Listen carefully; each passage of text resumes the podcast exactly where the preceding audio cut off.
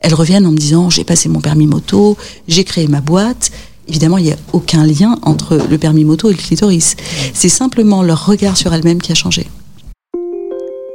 Un podcast équipe-hop pour répondre aux questions que se posent les millions de femmes excisées dans le monde, pour les accompagner, les aider, pour donner les outils aux nouvelles générations d'éradiquer cette pratique ancestrale, pour dire tout simplement qu'il y a urgence que cette pratique cesse. L'excision mutile les organes génitaux externes des femmes pour des raisons non médicales. Dans cet épisode, nous sommes avec deux médecins engagés. En première partie, Rada Atem, puis Pierre Foldès. Nous parlerons santé physique des femmes excisées, sans oublier que la santé mentale pèse beaucoup dans leur parcours de guérison. Gynécologue, obstétricienne, fondatrice et responsable de la Maison des femmes à Saint-Denis, Rada Atem, bonjour. Bonjour. Nous abordons avec vous les problèmes de santé liés à l'excision, mais avant nous faisons un pas en arrière. L'excision est une pratique ancestrale qui semblerait être apparue avant les grandes religions monothéistes dans les régions qui correspondent aujourd'hui à l'Égypte et au Soudan. Des momies égyptiennes présenteraient des marques attestant de la pratique. L'excision traverse le temps. En France et d'autres pays du monde, c'est un crime puni par la loi. Radatem, pourquoi ça ne s'arrête pas? Alors, je n'ai pas de boule de cristal, donc je suis obligée de faire des hypothèses. Et mon hypothèse, mais elle est invérifiable, c'est que si on a éprouvé le besoin de couper cette partie de l'anatomie des femmes, c'est qu'on avait compris que cette partie procurait du plaisir. Sinon, je vois pas bien l'intérêt. Et qu'on avait aussi compris, ce qui, que je trouve extraordinaire, c'est que en coupant cette partie, on n'empêchait quand même pas la femme d'être fertile parce qu'une femme, si elle n'a pas d'enfant, ne sert à rien. Donc il fallait pas faire quelque chose qui détruit cette compétence.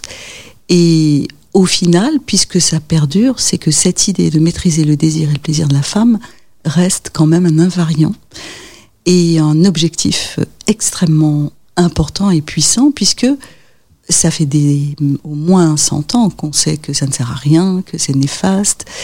Et pourtant, on a beaucoup, beaucoup de mal à faire reculer la coutume. Donc, elle est implantée dans les esprits depuis plus de 5000 ans. Et, c'est très intéressant, cette coutume. Couper les petites filles, c'est une drôle d'idée. Et en même temps, elle ne recule que millimètre par millimètre. À la Maison des Femmes, vous accompagnez, vous prenez en charge des femmes euh, excisées, des femmes qui cherchent à trouver un chemin de guérison. Quelle est la première chose que vous faites quand vous recevez une femme euh, excisée euh, à la maison à Saint-Denis? Alors en général, je demande aux patientes pourquoi elles sont là, ce qui est un peu hypocrite de ma part parce qu'elles ont pris rendez-vous dans ma consultation excision, donc elles sont forcément là pour me parler de l'excision. Et elles sont toujours embarrassées. Euh, elles bégayent, elles hésitent, elles parlent de couper, elles se prennent les pieds dans le tapis. Et quand je leur dis euh, oui, vous êtes excisé, bien sûr, mais qu'est-ce qui vous embête dans le fait d'être excisé? En fait, c'est par là que j'essaie de commencer. Et ça les déroute un peu parce que beaucoup viennent avec l'idée que bah, je suis excisée, donc c'est très simple, on va me faire une chirurgie réparatrice. Et il n'y a pas d'autre chose à faire pour elles. Et elles sont très déstabilisées quand je leur dis non mais la chirurgie, on verra après. Ça fait 25, 35, 55 ans que vous êtes excisé. Bon, bah, je vais peut-être pas vous opérer la semaine prochaine. On va prendre le temps de comprendre qu'est-ce que vous venez chercher. Et moi, je vais prendre le, temps de vous expliquer qu'est-ce que je ne peux pas vous donner. Et puis, si après tout ça, vous êtes toujours motivé par une intervention, bah, on s'en reparle. Est-ce qu'il y a des, réellement des, des problèmes de santé liés à l'excision pour ces femmes? Oui, l'excision affecte la santé de la femme, mais exactement de la manière dont on l'entend souvent, c'est-à-dire que beaucoup de femmes sont excisées.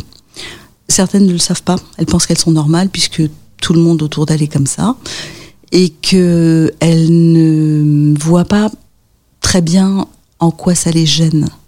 Certaines disent j'avais une vie normale, je considérais même que j'avais une sexualité normale, jusqu'à ce que la sage-femme me dise que j'étais excisée. Et là, je me suis sentie amoindrie. Et là, je me suis sentie pas normale. Donc c'est quand même intéressant de se dire que on peut être excisé et ne pas vraiment avoir de, symptômes.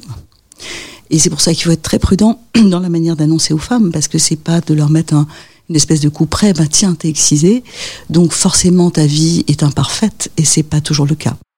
Après, il y a les conséquences connues de l'excision. Il y a le fait, euh, par exemple, d'avoir mal au moment des rapports. Si ça a mal cicatrisé, oui, on peut avoir mal au moment des rapports.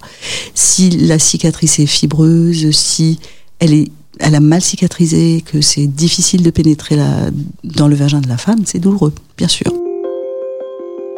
Le fait que souvent ces femmes ont un rapport compliqué à la sexualité, parce que c'est super tabou chez elles, et que même celles qui ne sont pas excisées en arrivent à nous dire qu'elles n'ont pas de plaisir et pas de désir, ce qui veut dire aussi que ben, ça se passe ailleurs que dans le clitoris. Mais c'est très très difficile de discuter de ça avec elles, parce qu'elles sont intimement persuadées que c'est l'anatomie, l'alpha et l'oméga du problème. En fait, c'est très mélangé.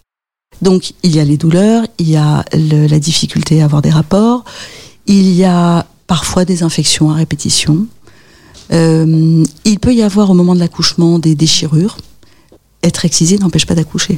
Il y a beaucoup de femmes qui, par exemple, disent j'ai une césarienne, c'est parce que je suis excisée.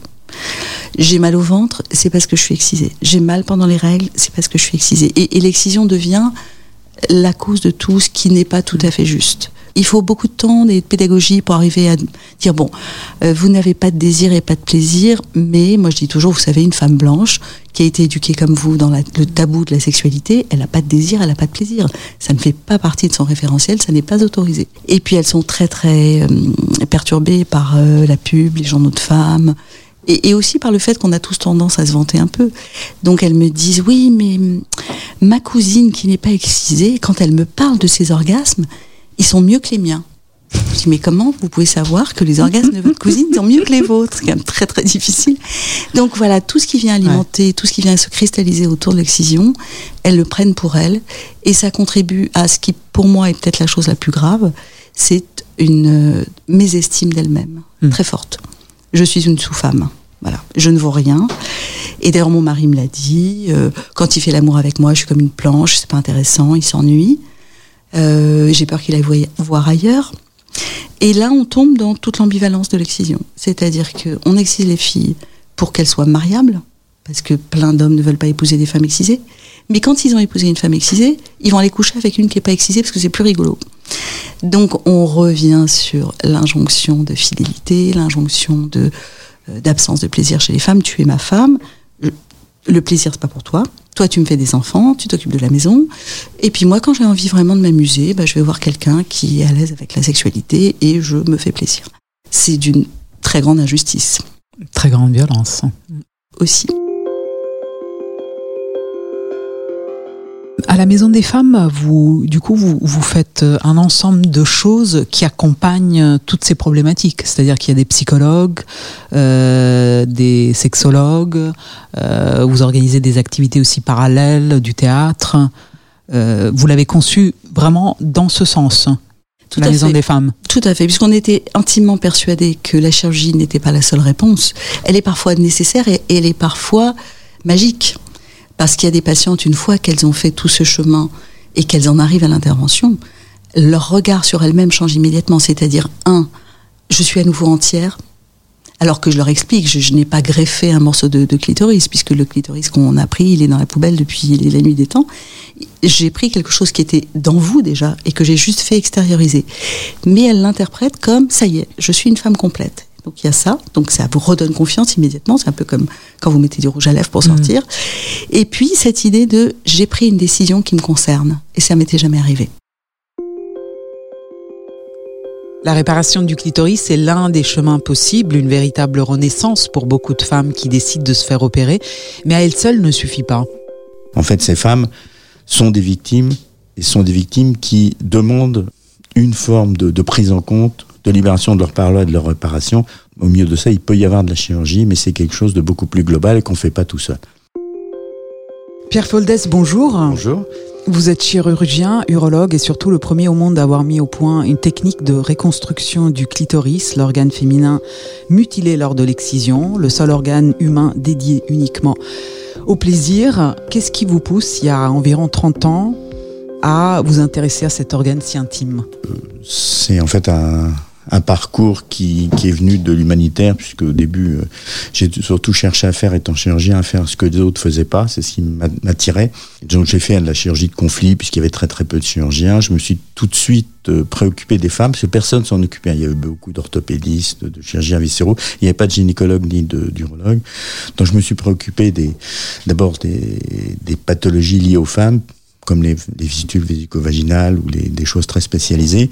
Et puis progressivement, c'est le, ce sont les violences faites aux femmes qui m'ont interpellé et pour lesquelles il y avait absolument personne. Dans ce monde, bah, j'ai découvert le, les mutilations sexuelles euh, et puis essayer de trouver une solution puisque je suis aussi anatomiste, j'ai essayé de regarder un petit peu ce que c'était. On savait pas du tout ce que c'était un clitoris à l'époque, donc il a fallu dans un premier temps découvrir ce que c'était un clitoris et découvrir en fait par ce fait qu'il était parfaitement réparable, quel que soit le type de mutilation. Donc de fil en aiguille, c'est bien de le dire comme ça, mm.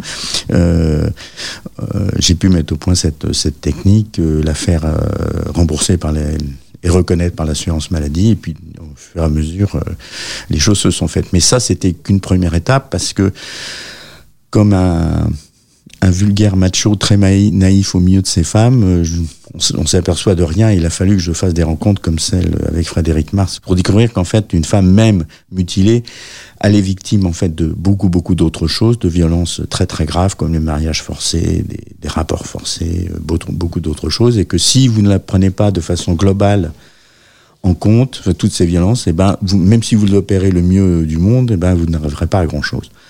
En fait, ces femmes sont des victimes et sont des victimes qui demandent une forme de, prise en compte, de libération de leur parole et de leur réparation.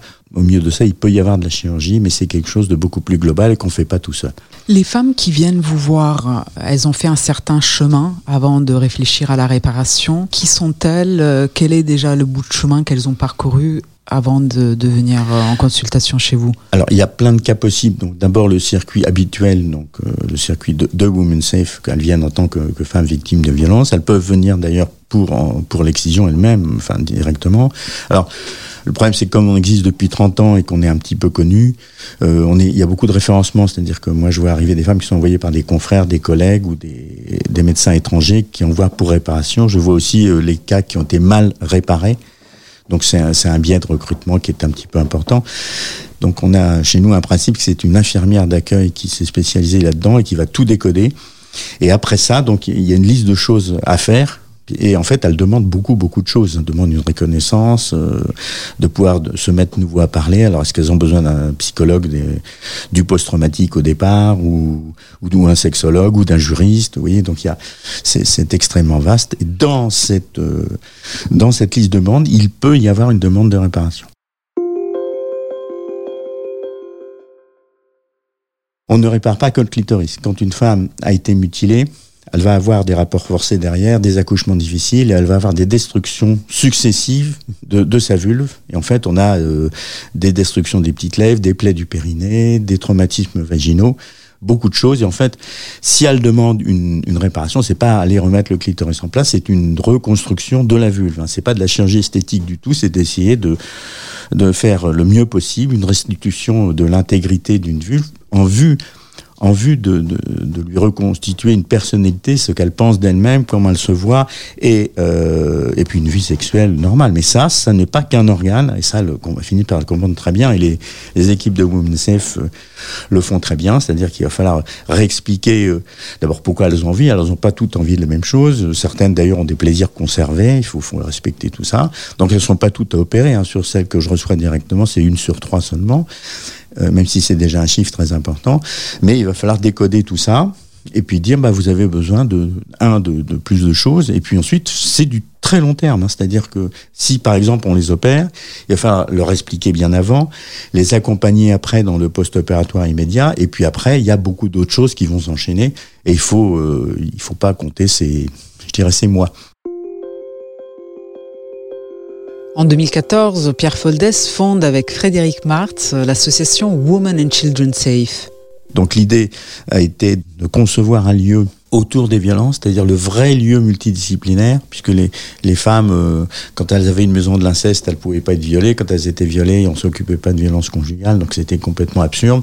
Et là, on a un lieu vraiment toute violence, où quel que soit le type de violence, vous allez être prise en charge. Et ça va du, du harcèlement, puisqu'on est le dispositif référent du harcèlement dans les universités, euh, à, euh, bah, aux, aux, violences sexuelles graves, etc. Donc ça, c'est le premier principe, c'est toute violence. Et ensuite, c'est tout dans la violence, c'est-à-dire qu'on va euh, rassembler euh, les professionnels, on est 51 actuellement à, à l'Institut, donc euh, on avait commencé par médecine et, et justice, mm -hmm. donc avec les avocats, les conseillers juridiques, et puis donc bien sûr le, le pool des, on a actuellement six euh, psychologues, psycho, psychothérapeutes qui sont spécialisés en psychotrauma et qui vont faire chacune leur spécialité, euh, MDR, MDR, tout ça, et puis euh, donc des masseurs, des kinésithérapeutes avec du du psychocorporel, puis le bien-être après le théâtre, tout ce qu'on peut imaginer. Donc, on essaie de décliner au maximum cette approche holistique. Equipop, l'ONG qui fait avancer la santé et les droits des femmes et des filles dans le monde.